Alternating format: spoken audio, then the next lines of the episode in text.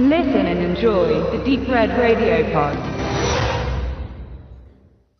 Van Damme groß aufgedruckt auf einem Cover, das zieht noch, in der Tat. Und auch mich hat es gefasst. Ich habe mir einen Film angeschaut, den er jetzt fernab seines amerikanischen Direct-to-DVD Home Cinema macht. Und zwar, äh, ich mir war das gar nicht bewusst, ich kenne eigentlich bloß Jean-Claude Van Damme, den Film, also JCYD, äh, der ja sehr dramatisch ist und er auch äh, sein Leben persifliert, aber auch ernst nimmt, äh, wo er sehr viel von sich preisgibt.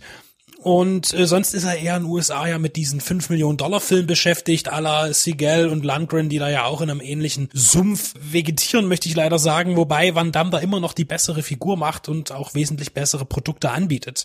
Aber jetzt rede ich über Lucas. Das ist der Originaltitel im deutschen Verleih als The Bouncer bekannt, was so viel heißt wie der Türsteher. Es ist ein Euro-Action-Film, wobei Action gar nicht so im Vordergrund steht, ähm, auf Französisch gedreht, also auch in einer Sprache, der er schon mal seit Geburt an zumindest mächtig ist, der Jean-Claude. Und er spielt natürlich auch in seiner Heimat in Belgien, genau gesagt in Brüssel. Wobei das jetzt gar nicht so wichtig ist, eine große Stadt in Europa.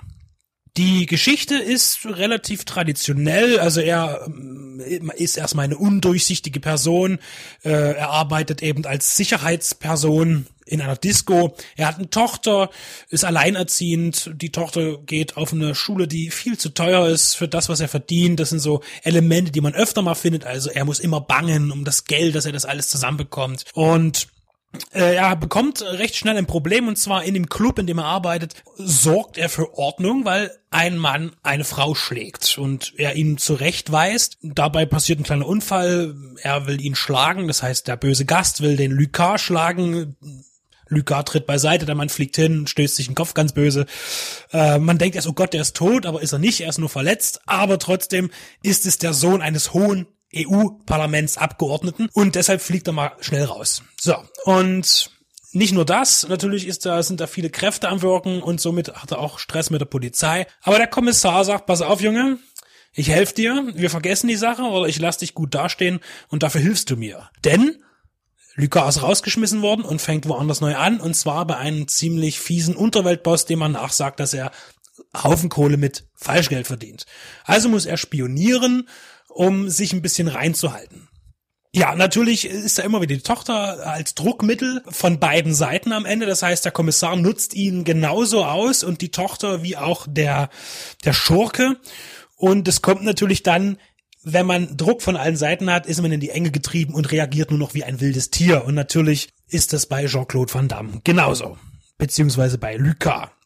Der Film ist wirklich gut und da sieht man auch, dass ein, ich denke, der Film war auch ein bisschen günstiger als seine amerikanischen Filme möglicherweise in den letzten Jahren, aber man sieht eben, dass man hier mit äh, etwas weniger Geld auch mehr erreichen kann. Aber ganz wichtig ist natürlich äh, Julien Leclerc, der den Film inszeniert hat, der auch schon so Crime-Sachen gemacht hat in, in Belgien und Frankreich äh, der aber auch ein Händchen hat für Atmosphäre, für Kamera, für eine gewisse Rohheit in den Bildern. Der Film ist einfach, es gibt keine Effekte. Es gibt auch nicht großartig irgendwelche Action-Szenen. Van Damme ist auf jeden Fall fit, er zeigt auch dort, dass er zuschlagen kann.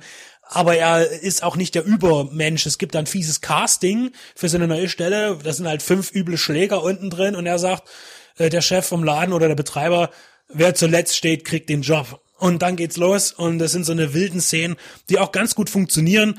Ansonsten muss man sagen, ist der Film tatsächlich nicht irgendwie dramaturgisch besonders. Er ist einfach, aber auf dieser Einfachheit funktioniert er wunderbar. Und er ist definitiv kein B-Film. Das möchte ich nicht sagen. Also dafür ist der Film wirklich einfach zu gut gemacht. Die Bilder sind dunkel düster gehalten. Die Kamera folgt ihm ganz oft überall hin. Man ist immer sehr nah dran. Und das macht in der Tat großen Spaß. Das Ganze gibt es auf DVD und Blu-ray und sicherlich auch äh, digital bei Konstantin Film käuflich zu erwerben oder zu leihen. Ich kann sagen, ich war beruhigt und vor allen Dingen zufrieden, dass ich einen guten bis jetzt späten Jean-Claude Van Damme Film gesehen habe, den ich auch wirklich ohne jetzt lügen zu müssen gerne weiterempfehle.